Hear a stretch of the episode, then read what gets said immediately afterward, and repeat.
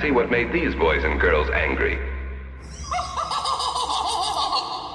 Hallo und willkommen bei unserem neuesten Hatecast und damit auch Hallo an dich, Pascal.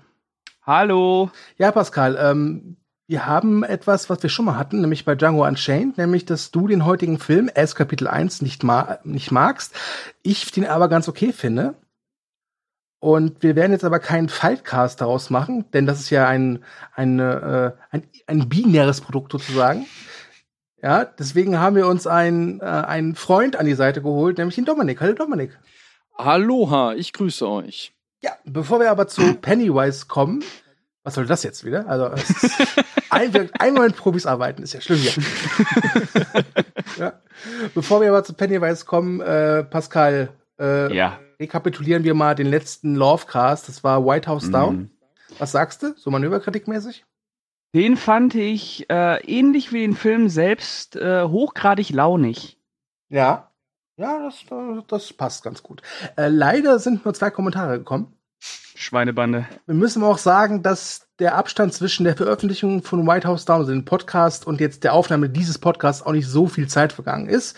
Äh, trotzdem sind wir enttäuscht. Ja. Ich, ich mochte Mhm. den Cast, das kann ich noch dazu sagen. Also äh, den, den, den Stu fand ich zwar wie üblich scheiße, aber äh, sonst äh, war es okay.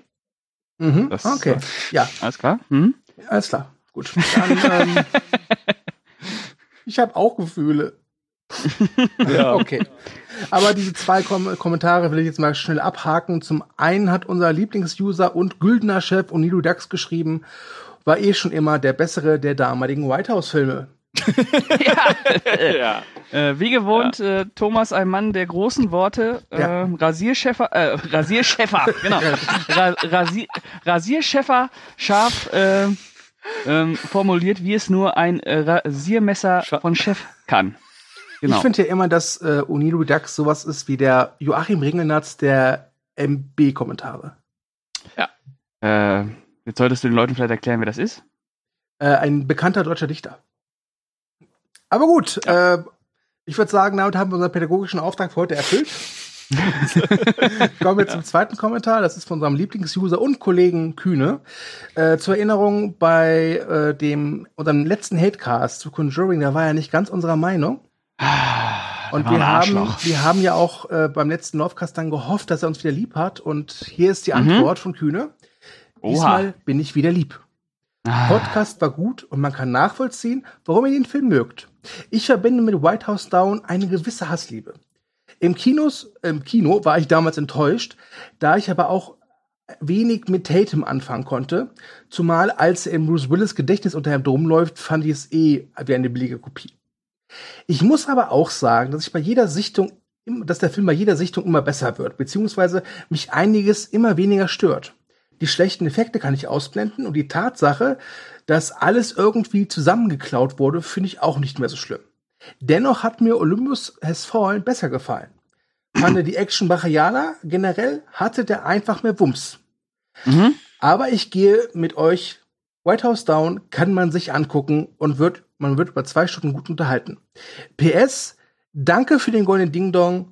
Schickt mir, schickt ihr mir den zu. Nein, tun wir nicht.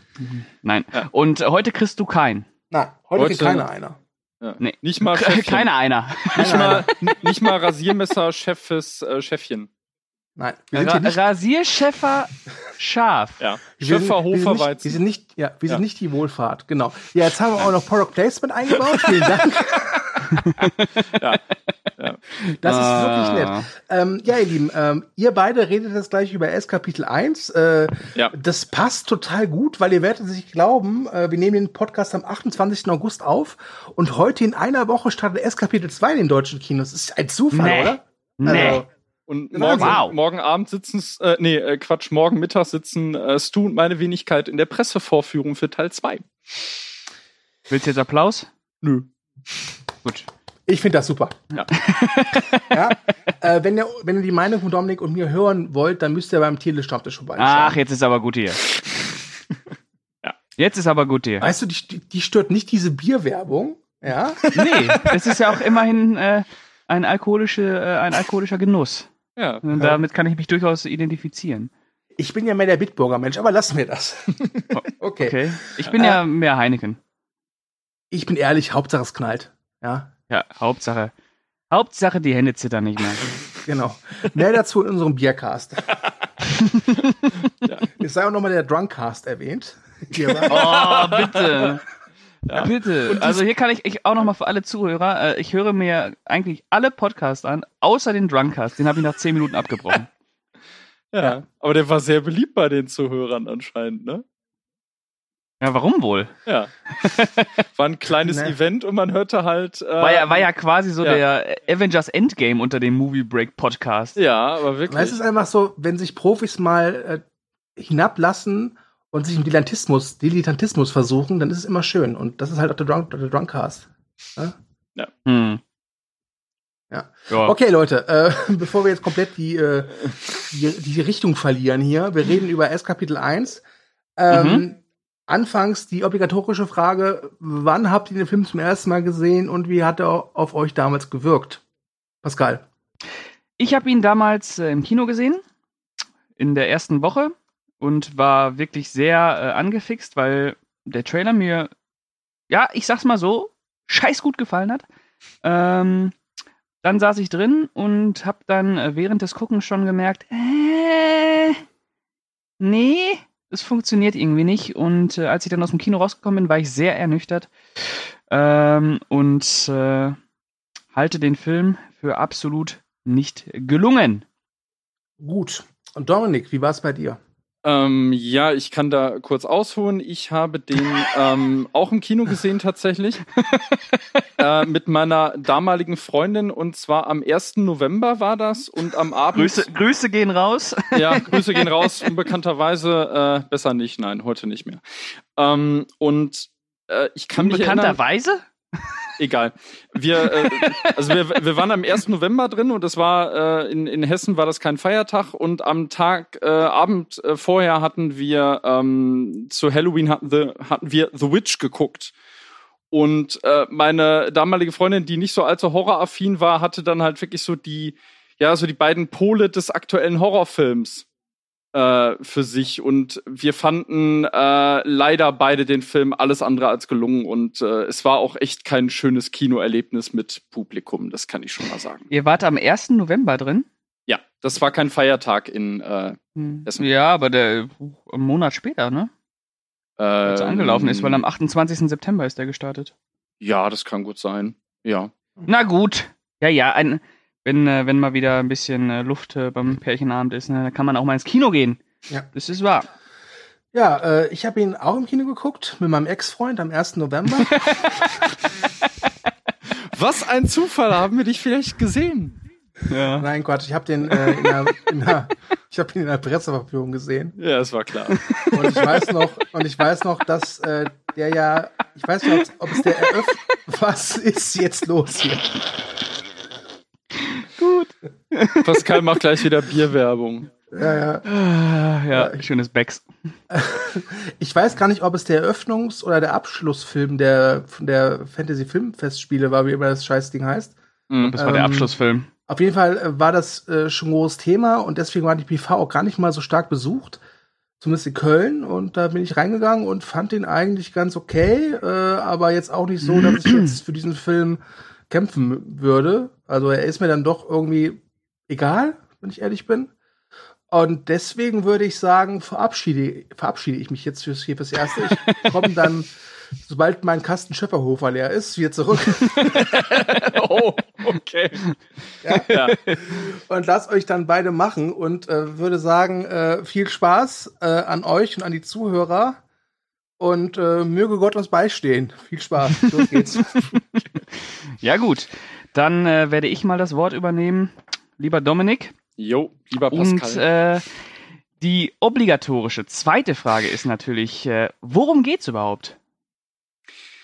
Ja, worum geht's denn es in aller Kürze? Ähm, es geht um eine Gruppe von Kindern, die in den 80er Jahren äh, konfrontiert werden mit verschiedensten Kindermorden in ihrer Kleinstadt Derry und hinter diesen Morden steckt anscheinend ein übernatürliches Wesen, was ihnen allen in verschiedenen Gestalten und Formen begegnet und sich anscheinend von ihrer Angst ernährt.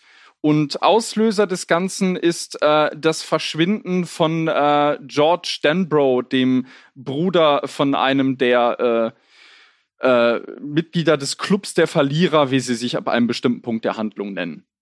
Besser bekannt als Georgie. Genau, Georgie. Ja.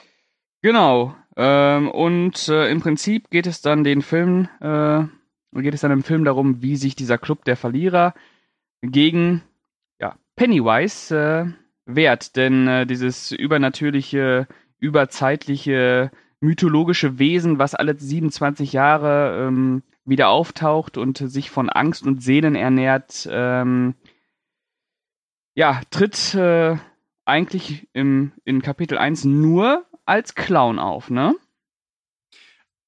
Ja, zumindest als, als Person. Also er nimmt ja schon unterschiedliche Gestalten an äh, in den Illusionen. Und letzten Endes ist der Clown ja auch eine Illusion. Das Viech, das sieht ja noch ja, mal ja, ganz genau. Also das aus. ist halt seine, eine seiner äh, Manifestationen, ne? Ähm, halt, um, um Kinder anzulocken. Ne? Genau. Wo wir schon bei Also- einem Problem dieses Films wären. Dass, dass, er, dass er Kinder anlockt. Nein, äh, sein, sein Aussehen in diesem Film. Ja, ja, ähm, das stimmt. Äh, wobei wir vielleicht einfach mal damit anfangen können, dass äh, der Film die Geschichte des Romans quasi 30 Jahre nach vorne verlegt. Der Roman spielt äh, 1958 Genau. und äh, das Buch ist jetzt äh, Ende der 80er angelegt und äh, das stinkt für mich schon ganz gewaltig nach Kalkül. Ja, tatsächlich. Wobei Und- ich muss zugeben, in der frühen Phase des Projektes ähm, muss man ja dazu sagen, ursprünglich wollte ja Cary Fukunaga das Ganze inszenieren. Der hat sehr lange an dem Drehbuch gearbeitet. Zur Info, Cary Fukunaga ist derjenige, der die erste Staffel True Detective gedreht hat und wahrscheinlich gerade Red Dead Redemption 2 am äh, Bond 25 Set zockt. Richtig? Ähm, und der ist dann irgendwann ausgestiegen, wurde ersetzt gegen Andy Muschietti. Ja. Äh, der äh, vorher eigentlich nur was, ja, ich glaube, der hat Mama. vorher nur Mama gedreht, also den, Ja, den Sowohl Kurzfilm den Mama. Kurzfilm, genau, Genau. genau. und den Spielfilm. Genau. Ähm, ich weiß nicht, wie, wie hast du das, äh, dieses Retro-Setting äh, wieder äh, wahrgenommen? War das für dich einfach, ist das in, für dich inzwischen so, ja, schon, wo so eine Übersättigung stattfindet von diesem, von diesem Nostalgie-Überdruss oder hast du das äh, in S noch äh, akzeptieren können? Weil wir haben ja wirklich äh, 80er Jahre Horror und, und Fantasy und, und was weiß ich nicht alles. Allein Stranger Things zum Beispiel haben wir ja echt äh, im Überfluss. Ja. Ja, also ich bin äh, tatsächlich übersättigt damit. Vor allem finde ich, dass äh, jetzt auch abseits von S, dass diese, ähm, diese, diese äh, Ära einfach auch sehr schnell und sehr leicht verklärt wird zurzeit. Also Stichwort Stranger Heftig. Things, die halt, äh, also man muss sich nur mal ansehen, äh, wann die Macher von Stranger Things geboren sind und was die eigentlich nur von den 80er mitbekommen haben können. Also aber gut. Und ähm, jetzt hier bei S, also was ich zumindest ganz reizvoll fand, dass Cary Fukunaga ähm, ursprünglich wohl vorhatte, auch so eigene Kindheitserinnerungen halt äh, auch so, so zu verarbeiten und mit einfließen zu lassen in das Skript. Und das klang für mich halt sehr nach, nach Herzblut und Hingabe für die Vorlage. Und wie gesagt, er hat drei Jahre daran gewerkelt, Er steht ja nicht umsonst hier im Vorspann noch als Drehbuchautor zusammen mit seinem Co-Autor Chase Palmer. Und ähm, das, das hätte für mich tatsächlich ab dem Punkt noch funktioniert, aber hier ist es tatsächlich wirklich die, ja, die billigste Nostalgie-Schiene, leider, muss man sagen. Ja, man, das kann man auch wieder gut mit Stranger Things vergleichen, denn in S gibt es zum Beispiel eine Szene, wo ähm, ein Kino gezeigt wird und in, in diesem Kino läuft äh, Nightmare on Elm Street 5. Mhm, genau. Und das wird dann äh, wirklich äh, so äh, ja, hauruck-mäßig äh, in Szene gesetzt, äh, damit äh, auch jeder ähm, merkt, okay, ja, hier sind Cineasten am Werk, aber in Wahrheit in Nightmare on Elm Street 5 hat äh, 1989 kein Schwein interessiert. Das war der übelste Box-Office-Flop. Also äh, Ja. das ist dann das gleiche wie zum Beispiel auch die ganzen äh, Zombie 2 und, und John Carpenter-Dinger in Stranger Things, die da irgendwie, natürlich wären wir früher alle in John Carpenter gelaufen. Nee, wären wir nicht. Genau. Ja, ja, Die haben ja. damals kein Schwein interessiert. Das, das, das Forcierteste ist ja bei Stranger Things hier äh, mit The Thing, ne? Also kein. Kind zu dieser Zeit hätte ein Poster von diesem Mega-Flop in seinem Zimmer. Nein, nein. Also wirklich, und äh, es war ja wirklich ein Mega-Flop. Ne? Den wollte ja kein Schwein sehen. Ja. Äh, ja. Äh, wobei ich noch sagen muss, äh, in S geht es aber eigentlich. Es sind halt äh, immer wieder so kleine popkulturelle Verweise, die äh, so tun, als wenn die übelsten Flops irgendwie äh, der heißeste Scheiß damals gewesen. Aber ich Ja. finde, im Gegensatz zu äh, so verklärenden Formaten wie Stranger, Stranger, Ich breche mir auch immer einen dran ab, alles gut. Stranger Things. Uh, die deutsche Zunge, die macht da nicht mit. Ähm, ist, es, ist es nicht ganz so schlimm. Und ich, ich fand auch, dass, dass dieses 80er Jahre, ähm, ja, Kaff Derry durchaus stimmungsvoll eingefangen wurde. Also äh, es wirkte für mich nicht sonderlich romantisiert. Das jetzt nicht unbedingt, man muss dem Film lassen, er sieht auch wirklich gut aus. Rein Ja. optisch, der ist ja, der Kameramann ist ja der von Oldboy, das ist der Stammkameramann von, von Park Chan-wook. Genau, der Äh, Chang Hoon Chang. Ich wollte den Namen extra meiden. Chang Hoon Chang. Äh, Im Zweifelsfall heißen die immer so, genau. Und ähm, es, ist, es ist durchaus ganz schön, wie er hier äh, visuell versucht, so ein bisschen die, die, ja, so die Zeit von Goonies oder Poltergeist so visuell zu zitieren. Und es ist auch ganz nett, dass er gerade am Anfang bei dieser wirklich ikonischen Szene mit diesem Papierschiffchen und Georgie, Mhm. dass er Mhm. da äh, teilweise ähm, die Kameraeinstellung aus dem alten TV-Film, den es ja schließlich auch gibt, übernimmt. Äh, ja, den ich an dieser Stelle auch gerne empfehlen möchte, denn äh, der, der ist auch nicht perfekt, Nee. aber der ist stimmungsvoll. In der ersten Hälfte auf jeden Fall, ja. Ja, wobei ich finde auch die zweite Hälfte, also die ist klar schwächer als die erste, aber die hat auch noch ihre, ihre Reize, also äh, durchaus mal angucken. Ähm, was mir noch gefallen hat, bevor wir dann äh, Zum tollen Teil kommen, ja. gefallen hat, ist, äh, wie ähm, es es durchaus schafft, ähm, die Stadt an und für sich auch als ja, als Keimzelle der Angst zu begreifen. Äh, Also es braucht gar nicht diesen Pennywise, um schon so ein Gefühl dafür zu bekommen, dass irgendetwas unter dieser, unter diesem geruhsamen Idyll, was Derry darstellt, nicht stimmt. Und äh, das Schlimmste für die Kinder ist ja wahrscheinlich dieser willkürliche Hass der älteren Mitschüler, der ja wirklich extrem ist. Also was die mit den Kindern machen, ist ja echt heftig. Und äh, das schwingt Mhm. immer so mit, dass äh, ja, das ist eben nicht nur so ein Abenteuerspielplatz, dieses Derry, sondern es ist auch äh, ja irgendwie ein Hort der Angst, der aus äh, ganz natürlichen ähm, Ursprüngen keimt, wie zum Beispiel einfach der das Mobbing von älteren Mitschülern und äh, das hat mir durchaus gefallen, weil ähm, die brüchige Fassade dieser kleinen Stadt da eigentlich auch immer immer Thema ist. Ja, also die Atmosphäre oder, oder halt so, dass, dass halt irgendwas in der Stadt im Argen liegt, das würde ich sogar behaupten, kommt sogar vielleicht ein bisschen besser rüber als in dem TV-Film. Ja, Ähm, äh, vor allem auch, weil äh, der S jetzt, also der neue, einfach auch besser inszeniert ist und wahrscheinlich auch etwas nuancierter in der, äh, in der Atmosphäre ähm, Ja, ist.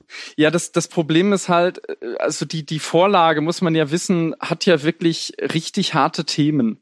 Also das Stephen King Buch. Da sind ja wirklich Ja. Themen wie, wie Sodomie, äh, Päderasmus, Pädophilie, Häusliche und- Gewalt. genau, alles, alles ja. Mögliche.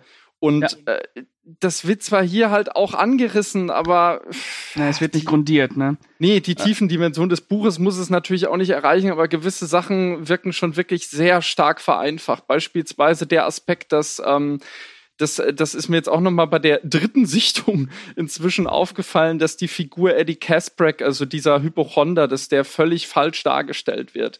Weil in dem Buch ist das so, dass der ähm, äh, oder auch in dem, in dem alten TV-Film ist es auch schon so, dass er ja nur am Anfang mit Bill befreundet ist.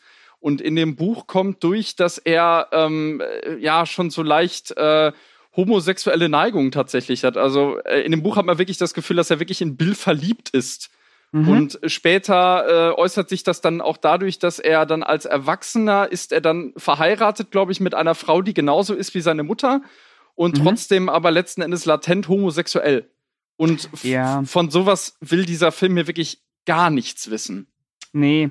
Ne? Ähm, also die Feinheiten, die sind schon äh, ja, mit dem Holzhammer ausgebügelt worden. Also man darf da jetzt nicht äh, sonderlich äh, komplexe Charakterporträts erwarten. Das stimmt schon. Die sind alle sehr funktional, Mhm. äh, zweckdienlich. Äh, man hat einen Anführer oder ja, man hat schon einen Anführer. Das ist dann der Bill. Ne? Man, das ist schon so die Hauptfigur, würde ich sagen, Ja. äh, um die sich der Film am meisten kümmert. Und äh, dieser Jaden Lieber, Lieberhör, Lieberhör, keine Ahnung.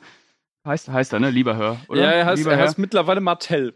Martell, von mir aus auch das. Der Jaden auf jeden Fall. Und der spielt das auch gut. Ähm, der, die Kinderdarsteller allgemein, die versuchen das äh, Maximum aus ihren ja etwas schlicht gehaltenen äh, Profilen herauszuholen. Daran scheitert es nicht. Schauspielerisch ist der von den Kinderdarstellern wirklich äh, gut bis sehr gut. Ja.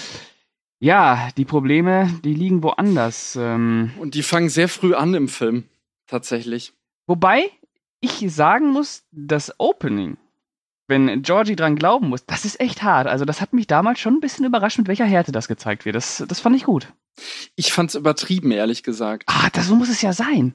Ja, nur es ist so, ich weiß nicht, ähm, bringt es, bringt es dem Film unbedingt so viel zu zeigen, wie sich ein fünfjähriges Kind mit einem Arm auf der Straße wälzt? Müssen, ja, das müssen, bringt auf jeden Fall was. Ja, das, das, äh, man, man hat halt den Eindruck, Wann dass hat man der das Film zuletzt da. gesehen? Ja, aber es ist die Frage, ob man das sehen muss. Ja. Und äh, sie, ja. aber sie, sie, sie haben es ja auch umgedreht gegenüber der Vorlage, weil in der Vorlage ist es nämlich so, dass sie nur seine, äh, äh, ähm, nur, äh, ähm, nee, Quatsch. Moment, nee, wie, wie ist denn jetzt bei der Vorlage? Ist ja auch egal, Ähm, wie es in der Vorlage ist erstmal. Ne? Also wir müssen ja auch immer dazu sagen, dass das hier zwei verschiedene Medien sind, die zwei verschiedene Erzählstrategien einfach haben. Und äh, ich fand das, äh, das durchaus wirkungsmächtig zu sehen, wie sich so ein kleiner Junge mit einem Arm da über diese patschnasse Straße robbt und dann in diesen Kanal reingezogen wird. Also das fand ich echt. mm, Das war, das war Ja. mal so ein Schockeffekt, der wirklich gewirkt hat. Ähm, auch der einzige im Film. Ja, vielleicht finde ich es auch schon problematisch, weil ich halt diese ganze Szene mit dem, mit dem Gully halt schon schwierig finde, weil ähm, ich will nicht sagen unbedingt, dass mir das Pennywise-Design überhaupt nicht gefällt, aber der Ja. ist mir zu offenkundig bösartig. Und das ist eines vielleicht der ausschlagenden Probleme von S. Ja. Das, äh, das Design von Pennywise. Denn das Spannende, und wir am besten vergleicht man es äh, mit äh, der ersten S-Verfilmung, dem TV-Zweiteiler, weil man da zwei visuelle Vergleiche hat. Mhm. Ähm, der hat funktioniert, weil Tim Curry, der den S damals gespielt, äh, der das Pennywise damals gespielt hat, wirkte ja durchaus noch wie ein äh, ja, Geburtstagsclown, den äh, Familien engagieren, damit die Kinder belustigt werden. Der wirkte nicht wie ein Monster. genau. Äh, weil der hat. Man musste zweimal hingucken. Also man hat ihn das erste Mal gesehen, hat gesagt, okay, klar, äh, viele Jobs kriegt er nicht mehr. Äh, der säuft wahrscheinlich auch. Ähm, Aber äh, okay, man könnte sich vorstellen, dass der auch auf irgendwelchen Geburtstagen noch rumlungert. Wenn du den neuen siehst, dann weißt du direkt, okay, ha, äh, Geisterbahn. Hundertprozentig Geisterbahn. Und das nimmt Ja. natürlich auch viel von der unterschwelligen Wirkung, die diese Figur eigentlich ausdrückt. Ne? Viel von der, ähm, von den, äh, von den Urängsten, die sich hier in dieser Figur bündeln, wenn sie so offensichtlich böse und dämonisch gezeichnet wird. Ähm, große Probleme hatte ich damit. Sehr große Probleme. Ja, ich habe da halt große Glaubwürdigkeitsprobleme, weil ich mich halt frage, ist dem jemals überhaupt so ein Kind ins Netz gegangen? Und hätte er nicht eigentlich schon längst verhungern müssen? Weil Ja. ähm, kein Kind würde mit so einem Clown reden. Und wenn mir dann irgendwelche Leute sagen, ja, äh, der zieht die irgendwie in seinen Bann und also da ist nie die Rede von im Film. Also Ja. ist es letzten Endes eine, eine schlechte Ausrede. Und äh, also das, das Besondere bei äh, Tim Curry ist ja, hast du ja schon gesagt, er benimmt sich wie ein richtiger Clown, aber Ja. du merkst schon, irgendwas stimmt nicht mit ihm. ja, Und- das, das fängt ja allein dann irgendwie damit an, dass ich glaube, die Haare äh, sind ein bisschen zu weit oben angesetzt, die Zähne, irgend, irgendwas stimmt da halt nicht. Also du siehst es, du kannst es nicht richtig festmachen, aber irgendwas stimmt da nicht. Und das Ja. macht es ja so spannend an dieser Figur. Ja, und bei Bill Skarsgård ist es halt wirklich, also er hat Hasenzähne und äh, einen irren Silberblick. Die Augen äh, leuchten. Ja, obwohl das, das, das ist halt auch so äh, ähm, seltsam und daran merkt man halt, dass ähm, das Drehbuch äh, von einem völlig anderen Regisseur ist mit einer ganz anderen Vision, weil ähm, der Film übernimmt so penibel Details aus dem Buch. Also wenn du mal drauf achtest, äh, Georgie sieht ihn ja im Gully, dann mhm. äh, glühen diese, diese gelben Augen auf und werden dann plötzlich blau. Und mhm. äh, blau im, im Buch heißt es halt ja Bildsaugen. Also das, das ähm, schafft schon irgendwie eine, eine Vertrauensbasis. Er hat dieselben Augen wie mein Bruder. Ne? Das, das fühlt mhm. sich vertraut für Georgie an. Und das Problem ist aber, du hast, du hast diese ganzen Details aus dem Fukunaga-Skript, aber die funktionieren nicht mit Muschettis Inszenierung davon. Nö, das weil es ja auch gar keinen Bezug dazu gibt. Woher sollen wir eben. wissen, was für Augen äh, Bill hat? Das ist, äh, weiß nicht, das, das, das ist schon kurios, wenn du wirklich so penibel Details übernimmst und äh, aber mit dem, mit dem Grundkonzept, was du in dieser Szene hast, eigentlich scheiterst.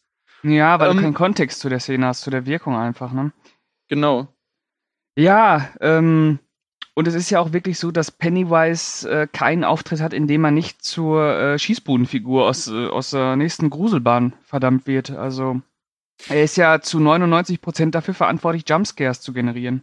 Ja, und der ist halt oft auch hinter CGI vergraben. Also es gibt ja, es gibt dazu. ja eine Handvoll Szenen, also zum Beispiel die im Gully, äh, da merkt man, da darf äh, Bill Skarsgård, also also dass mich sein Pennywise nicht vollends überzeugt oder ich mit der Figur einfach nichts anfangen kann in diesem Film, das liegt nicht unbedingt an ihm. Das liegt eher am Drehbuch und an der Inszenierung, weil es gibt, wie gesagt, eine Handvoll Szenen, wo er wirklich mal spielen darf, wo er wirklich mal zeigen kann, was er, was er drauf hat. Und dann geht es eigentlich. Aber ja. ein Großteil des Films ist er äh, wahlweise nur dazu da, um halt als Jumpscare-Clown aus der Kiste zu springen oder aber halt hinter, hinter CGI vergraben. Und das ist ein ganz großes Problem tatsächlich, weil ich finde, dass sein Pennywise keine Persönlichkeit hat äh, Tim Curry hat noch irgendwie so ein so ein äh, ja so ein so ein Spielverderber-Charme hat der irgendwie in dieser Rolle. ne? Ja. Mhm. Und äh, also ist halt so ein so ein äh, ja eigentlich fast auch ein bisschen Wolfs im Schafspelz. Und das, das gelingt Bill Skarsgård schon halt dadurch nicht, dass seine Darstellung halt viel zu eindeutig ist. Sowohl vom Aussehen als auch von seiner Performance her. Ja, und da merkt man halt auch, dass äh, Essen relativ fauler Film ist, ne, weil er sich ja wirklich äh, offenkundig inszenatorisch keine Gedanken macht, wie man mit dieser Figur des Pennywise auf mehreren Ebenen umgehen kann. Nein, leider ähm, gar nicht. Vor allem ist ja. es wird auch nie wirklich geklärt, was der jetzt genau für Kräfte hat. Das ist ja, nie, das ist nie klar. Ne? Ja, ja, diese Figur, die wird halt, äh, ja, da fehlt einfach äh, so eine gewisse Etablierung, damit man äh, diese Figur greifen kann, auch wenn sie nicht greifbar ist, aber wenigstens, dass man Verständnis für diese Figur bekommt, was sie macht, was sie kann, warum sie da ist und äh, ja, naja, ähm, Pennywise äh ist eines der vielen Probleme, ja.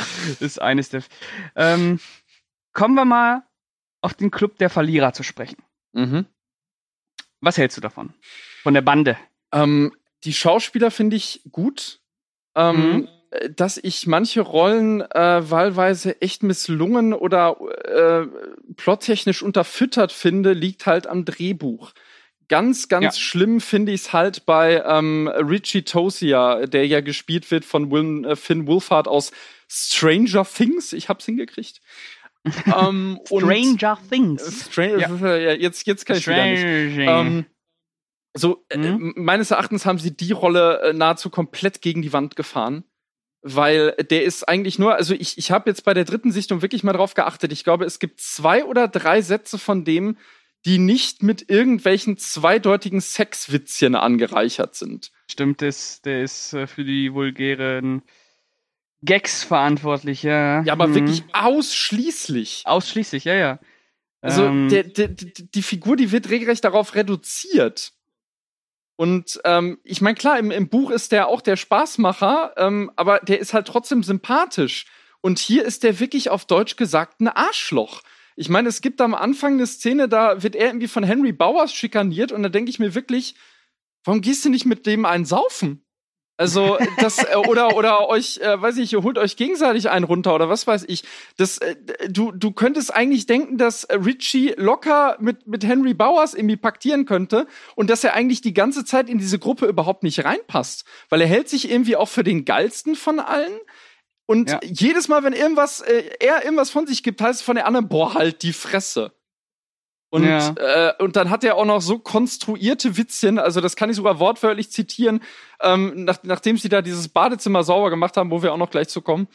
Ähm, da sagt er wirklich, hey, ich habe mir, als ich das sauber gemacht habe, nicht vorgestellt, äh, dass äh, das Waschbecken sei die Halloween-Variante der äh, Muschi von Eddies Mom. Mhm. Also, jetzt mal ehrlich, wer redet so? Und nicht nur wer redet so, sondern wer redet auch in der damaligen Zeit so. Das sind, Ja. das sind, äh, das, das ist äh, Fäkaldragon aus 2017 und nicht aus den 80ern. Oder Ja. man, man hat das Gefühl, also ich, ich muss dazu sagen, ich ähm, kannte ein Mädchen bei mir in der Grundschule und die hat diese ganzen beschissenen Talkshows geguckt immer äh, wo, wo halt von morgens bis abends nur über sowas geredet wurde. Und äh, ich hatte das Gefühl, dass er praktisch die männliche Version davon ist. Also ganz, ganz schlimm. Und das, Mhm. und das ist wahnsinnig schade, weil diese Figur in dem alten Film bei Seth Green äh, durchaus einen gewissen Charme hat. Ja. Und auch einen Humor, der nicht nur äh, von wegen, oh, Plump die ist. Liste ist länger Mhm. als mein Ding. Ne? Ja. Ja, ja, hm, das stimmt schon. Ähm, ja, wobei ähm, Richie da ja wirklich der Extremfall in der Gruppe ist. Ähm, Ja. ich finde, der Rest ähm, mag ja auch nicht so ausgereift sein wie im Buch, aber die Vergleiche zwischen Buch und Film, äh, du weißt, äh, schwierig. Ähm, Ja. und äh, vielleicht auch nicht immer sonderlich angebracht. Ähm, ansonsten muss ich aber sagen, dass vor allem Bill und Beverly, die funktionieren gut. ja. Ähm, und äh, Ben und Eddie und Mike und ich glaube Stanley gibt's noch, ne? Mhm. Stanley? Ja. Stanley, äh, ich, ja, das ist, sind halt manchmal äh, Stichwortgeber und Randfiguren, weil äh, im Zentrum stehen halt schon äh, Bill und Beverly. Aber ich finde, äh, diese, dieses, dieses Gemeinschaftsgefühl, das kommt schon durchaus ähm, rüber. Und in den besten Momenten von es wirkt äh, der Film halt auch so, ähm, dass er klar schon Angst machen möchte, aber er wirkt auch wie ein Film, der aufzeigen möchte, wie es ist, wenn man gemeinschaftlich Angst ausgesetzt ist. Ne? Das durchaus, ja. Allerdings auch Äh, nur so in Ansätzen. Also es gibt ja auch schöne Coming-of-Age-Momente. Das muss Genau, man ja und- auch sagen. Ne? Und es liegt halt wirklich auch zu, was weiß ich, wie viel Prozent äh, daran, dass die Figuren wunderbar harmonieren. Ähm, deswegen funktioniert das auch mit diesem Gefühl der Angst, äh, dem sich äh, der Club der Ver Verlierer da irgendwie gemeinschaftlich ausgeliefert sieht. Ähm, mein Problem ist es aber, dass, äh, okay, jetzt muss ich leider auch einmal aufs Buch zu sprechen kommen. Oder auf den alten Film wahlweise. Oder auf den alten Film wahlweise, äh, Ähm. dass äh, es ja eigentlich eine Meditation über Urängste ist. Ja. Und ähm, was ich an dem neuen S am meisten kritisieren möchte, ist eben, dass der Film vor allem darauf aus ist, sein Publikum zu erschrecken, anstatt das Wesen der Angst zu ergründen. Und ähm, dadurch wird es für mich, äh, ja, Kühne, ich sage es jetzt einfach, ähm, Schöne Grüße. äh, irgendwie in eine Schublade mit Conjuring gedrückt. Ja, durchaus. Weil sie nach dem gleichen äh, Schockprinzip funktionieren. Äh, irgendwann ähm, werden die Figuren nur noch zu, zu Schachfiguren, die irgendwie durch dieses Schreckenskabinett äh, huschen müssen. Und äh, Pennywise, äh, ja, ist dann quasi der Schachtelteufel, der äh, hier und da mal äh, aus der Ecke gesprungen kommt, was wirklich billig ist. Vor allem, was ähm, mir jetzt auch nochmal negativ aufgefallen ist, also da will ich wirklich eine Szene rausheben, das ist die, wo äh, dieser Ben Hanscom in der Bibliothek sitzt und Mhm. ähm, dann über diesen, dieses, dieses Ostereier äh, suchen und diesen Brand da liest. Und sich Ja. dann ja wirklich erschreckt, als er, also in diesem Buch, das, das zoomt ja irgendwie immer näher ran, dieses Foto, und das macht ihm ja wirklich Angst. Und äh, noch in derselben Szene äh, taucht dann diese Scheiße mit den Ostereiern auf, die halt A, überhaupt nichts mit dem Buch zu tun hat. Und jetzt mal ehrlich, das soll seine tiefste Urangst sein. Er hat einmal Ja. in dieses Buch geguckt und das ist, ja, das, das ist jetzt meine Urangst. Das, Ja, das ist Angst vor richtig, Eiern. das ist richtig schlecht. Und, Ja. und äh, es, es wirkt halt wahnsinnig billig auch, ähm, weil sie sich nicht mal Mühe gegeben haben, das aus der Vorlage ähm, äh, in, in dieses 80er-Setting zu transportieren. Das ist auch eines der ganz, ganz großen Probleme, weil diese Geschichte spielt nicht einfach willkürlich in den 50ern und kann einfach irgendwohin transportiert werden, ohne das behutsam anzupassen.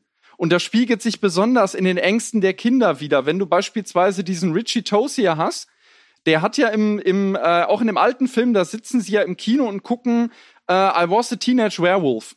Mhm. Und Richie hat dann Angst vor diesem Film. Und er hat Angst vor dem Werwolf äh, aus I Was a Teenage Werewolf. Oder aber äh, Stanley Uris begegnet eine Mumie in einer Rückblende. Und das sind halt Verweise auf diese alten Horrorgestalten aus den 40er Jahren. Ja. Ähm, also da steckt halt schon der Zeitgeist drin. Und das hätte man hier durchaus auch machen können. Äh, Genau. Und das, man hätte das, sich da auch äh, wunderbar am Slasher-Kino bedienen können, ne? ja, vor allem, man hätte sich auch bei Warner selber bedienen können. Ich habe einen sehr langen Podcast äh, damals gehört zum Kinostart von Teil 1 und da hat sich derjenige gefragt, in dem Kino laufen doch die verdammten Warner-Filme. Da läuft Nightmare on Elm Street. Warum Ja. hat eines dieser Kinder nicht einfach Angst vor Freddy Krüger zum Beispiel? Ja. Sie hätten sogar die Rechte gehabt. Das ist Warner, das ist New Line, das hätte funktioniert. Stattdessen sagt der Richie, ich habe Angst vor Clowns. Ja, das, oh, das ist so eine billige Szene. die sitzen, die sitzen alle da, sagen brav auf, vor, vor was sie Angst haben und dann so, Richie, wovor hast du denn Angst? Ja, ähm, äh, ja, was, was ist denn hier so in der Umgebung gerade? Äh, f- vor, vor Clowns. Ja? Das, Mhm. das, das wirkte so beliebig. Ja. Und äh, das, das nimmt dem Ganzen unglaublich viel Tiefe.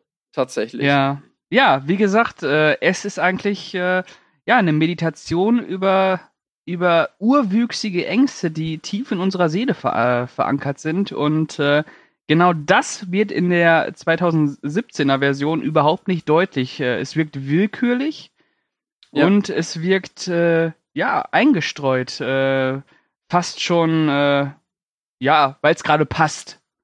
Vor allem, was, was äh, ein integrales Problem daran ist, äh, also hier, ähm, also wenn man den alten TV-Zweiteiler nicht gesehen hat und jetzt nur diesen Film kennt, dann ist Mhm. das letzten Endes nicht sehr viel mehr als ja, ein Haufen Kinder begegnen irgendwie einem übernatürlichen Clown, der, der ihnen Angst macht.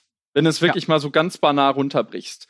Und das Buch und auch der alte Film sind aber noch viel, viel mehr, weil es geht hier nicht nur um Urängste der Kindheit, sondern es geht darum, wie man als Erwachsener äh, mit Urängsten der Kindheit, wenn die halt wieder hochkommen, wie man damit umgehen kann. Na, es ist das Buch, es geht da ganz äh, explizit um Traumabewältigung.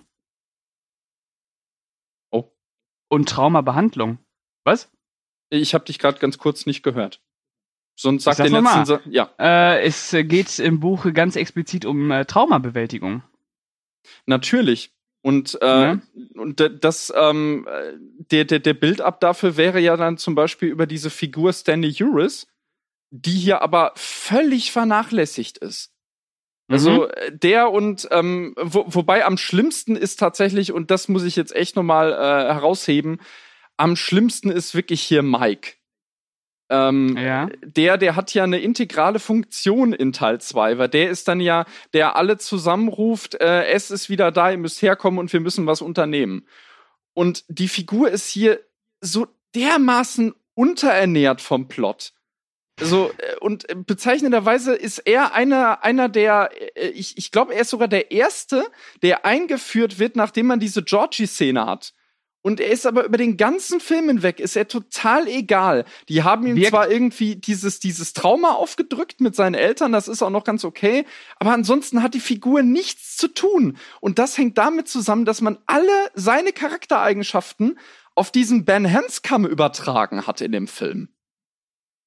Wirkt reingeschrieben. Ja, richtig reingeschrieben. Wirkt reingeschrieben, äh, Baukastenprinzip äh, aneinander gesteckt und äh, ja, wird schon irgendwie funktionieren.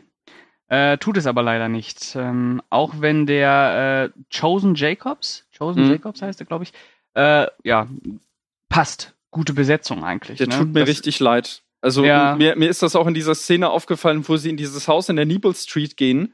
Ich weiß nicht, ob du drauf geachtet hast, aber ähm, äh, Mike nimmt man in der ganzen Szene in diesem Haus nicht wahr.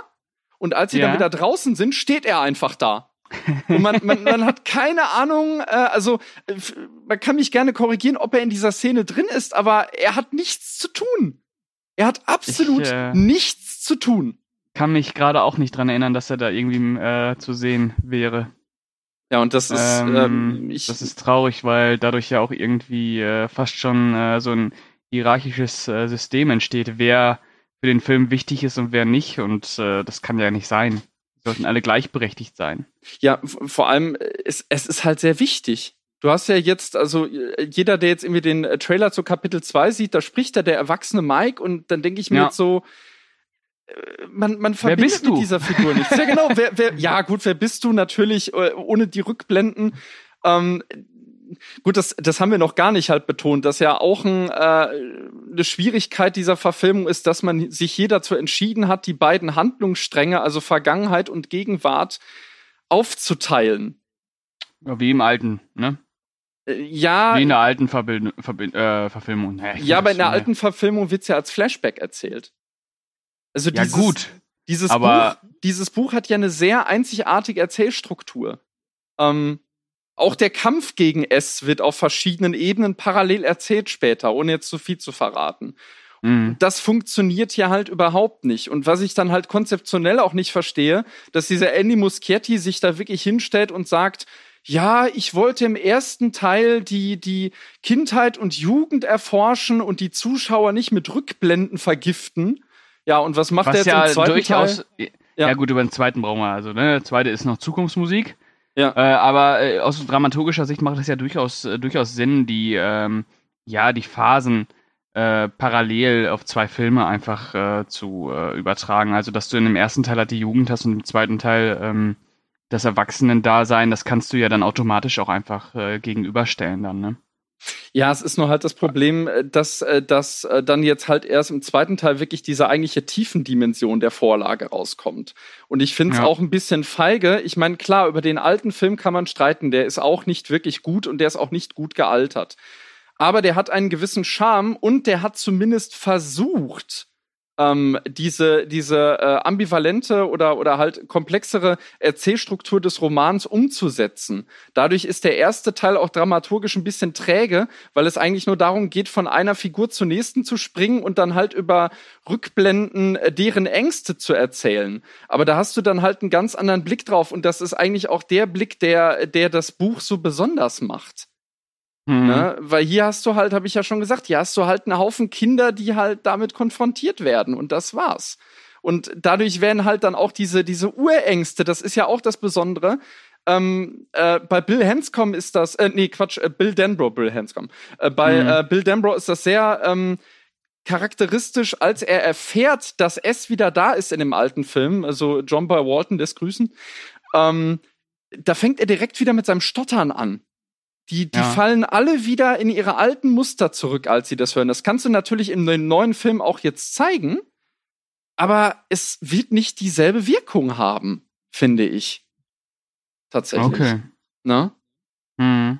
Und ähm, ja, auch nochmal zu den Charakteren an sich. Ich finde manches tatsächlich sehr harsch neu interpretiert. Also bei Beverly finde ich es zum Beispiel ziemlich dämlich, dass die, dass die jetzt im Film förmlich als die, die Schulschlampe hingestellt wird. Äh, ohne irgendein, äh, eigentlich, eigentlich ein wirkliches Fundament dafür, weil im Buch wird sie einfach nur dafür verachtet, dass sie halt die Tochter des Hausmeisters ist. Das spielt hier überhaupt keine Rolle und das hätte dann halt auch noch mal so einen gesellschaftlichen Aspekt mit reingebracht, der ja wirklich im Buch sehr präsent ist.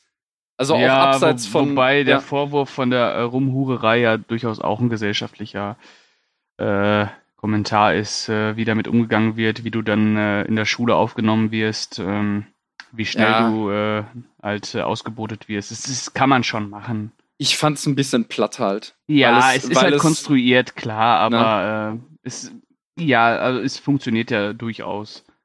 Die Beverly-Figur ist ja tatsächlich auch, ähm, also schauspielerisch finde ich die tatsächlich die stärkste. Sophia Lillis, die ist wirklich eine Entdeckung. Ja. Ähm, bis zu dem Punkt, wo sie dann halt zu Damsel in Distress äh, degradiert wird im Finale Ja. des Films. Ne? Das ist richtig schlimm. Und äh, ja, der Film fällt dann auch äh, zeitweise wirklich auseinander, wenn da schon regelrechte Disney-Momente äh, inszeniert werden. ähm, aber äh, also die, die schlimmste Beverly-Szene ist halt diese Waschbeckennummer, ne? Also da habe ich wirklich im Kino aufgestöhnt, als ich das gesehen habe und mir gedacht, ist das euer verdammter Ernst? Das gemeinsame Schrubben?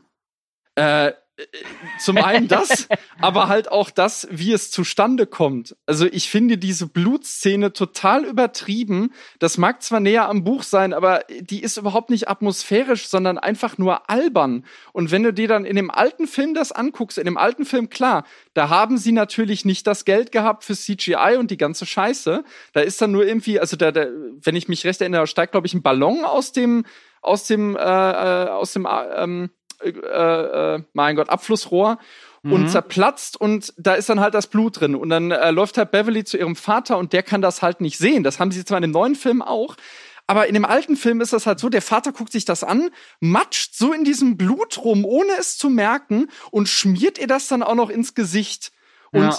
das finde ich viel schauriger und, und effektiver als diese gefühlten tausend Liter, äh, Hektoliter an, an CGI-Blut.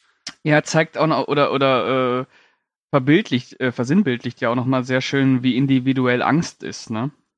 Ja, natürlich. Es, äh, ja, also da die, diese Welten zwischen. Ne? Hm. Diese diese Waschbeckenszene ist ja an sich auch eine, eine starke Metapher ne für ihre für ihre Angst vorm Erwachsenwerden. Ja. Äh, auch im Hinblick auf auf ihren pädophilen Vater. Den muss ich ja. zugeben, fand ich tatsächlich im äh, äh, in in der Neuverfilmung so, sogar besser als in dem alten. Mhm. Ähm, ja. Da haben sie sich auch ein bisschen mehr getraut. Ja. Ähm, aber ansonsten, ja. ich, ich finde es da zum Beispiel auch ganz schwierig, wie unreflektiert es dargestellt wird, dass sie auf Deutsch gesagt ihren Vater umbringt und dann wird da nie wieder drüber gesprochen. ne, also das. Ja, ja. Äh. Ja, aber das ist ja ein grundsätzliches Problem von, von S einfach, dass der sehr äh, unausgereift ist. Ne? Plakativ da einfach. Viele Themen drin, aber alle werden nicht sonderlich ausgearbeitet. Ja, ja wollen, wollen wir noch äh, kurz auf den, auf den Henry zu sprechen kommen? Gerne, wollte ich gerade sagen. Ja. Ähm, den, den Schauspieler, den Nicholas Hamilton, den fand ich sehr gut. Um das schon mal zu sagen. Ja. Äh, den haben sie echt gut ge getroffen. Ähm, und ich muss auch sagen, der Typ ist die größere Gefahr als S für mich.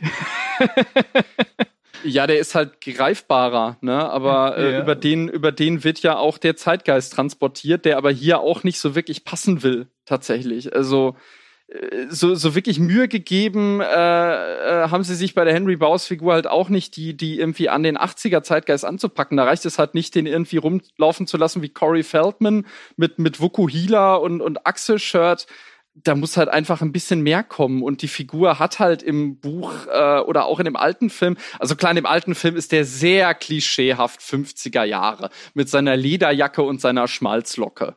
Ja. Aber mhm. hier, ähm, also hier, hier fand ich's, äh, das, das frustriert mich halt so. Hier finde ich es in Ansätzen sogar besser, weil sie auch seinen Vater zeigen. Genau, und dieser Vater-Sohn-Konflikt ist ja ganz entscheidend im Buch, ne? Genau, und hier ist er zwar drin, aber er ist nach zwei Szenen, die aufeinander folgen, abgefrühstückt. Indem äh, Henry seinen Vater killt. Genau. Ja. Und, und äh, da, weiß ich nicht, das. Und da frage ich, ich, mich, wo ist da die äh, dramaturgische Fallhöhe? da, warum, da soll dieses, warum soll diese Szene uns jetzt in irgendeiner Weise berühren? Das ist fremder Typ, der da gerade abgestochen wurde. Warum soll uns das, ne, warum soll uns das tangieren? Ja, eben. Und es ist äh, klar, es wird dann irgendwie so, äh, das, das fand ich ja noch ganz nett, dass da irgendwie äh, Pennywise da im Fernsehen ist immer wieder und da irgendwelche Botschaften, unterschwellige Botschaften hat irgendwie sendet. Ja, das, ja, diese Allgegenwart dann, ne? Diese Allgegenwart des absolut genau. Bösen. Und ich bin ja sehr gespannt, äh, da kommen sie eigentlich nicht drum rum, ob sie im zweiten Teil denn auch die Schildkröte bringen. Müssen sie ja, ne? Die wollen sie bringen, die wurde ja auch schon, äh, da wird ja schon mehrere Male drauf angespielt in, äh, in Teil 1. Und angeblich soll sie jetzt wirklich drin sein. Ich bin gespannt, was das wird, weil das ist wirklich abgespaceder Shit. Ja, ist, ähm, Makroversum und Co., ne?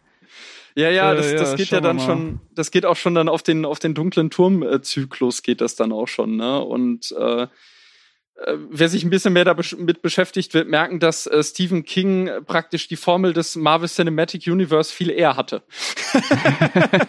Weil halt wirklich ja. alles untereinander vernetzt ist bei King. Ja, ähm, ja. Also Henry Bowers äh, hätte hier eine bessere Figur sein können, was ich unglaublich dämlich finde, dass er hier irgendwann eigentlich nur noch ein, ein stumpfer Mörder ist. Ja, ein Und- stumpfer Bully, so, ne? Genau, und, und äh, ich, ich frage mich ernsthaft, wie, also ohne jetzt hier zu viel zu spoilern, ja, obwohl, ganz ehrlich, es ist ein reines Spoiler-Format hier, also Ja. könnt ihr mich mal. Ähm, Ja. äh, wie soll er das überlebt haben? Ja. Ne? Und vor allem, ich finde es auch schwierig, dass Mike Hanlon ihn eigentlich sogar aktiv tötet in diesem Film hier.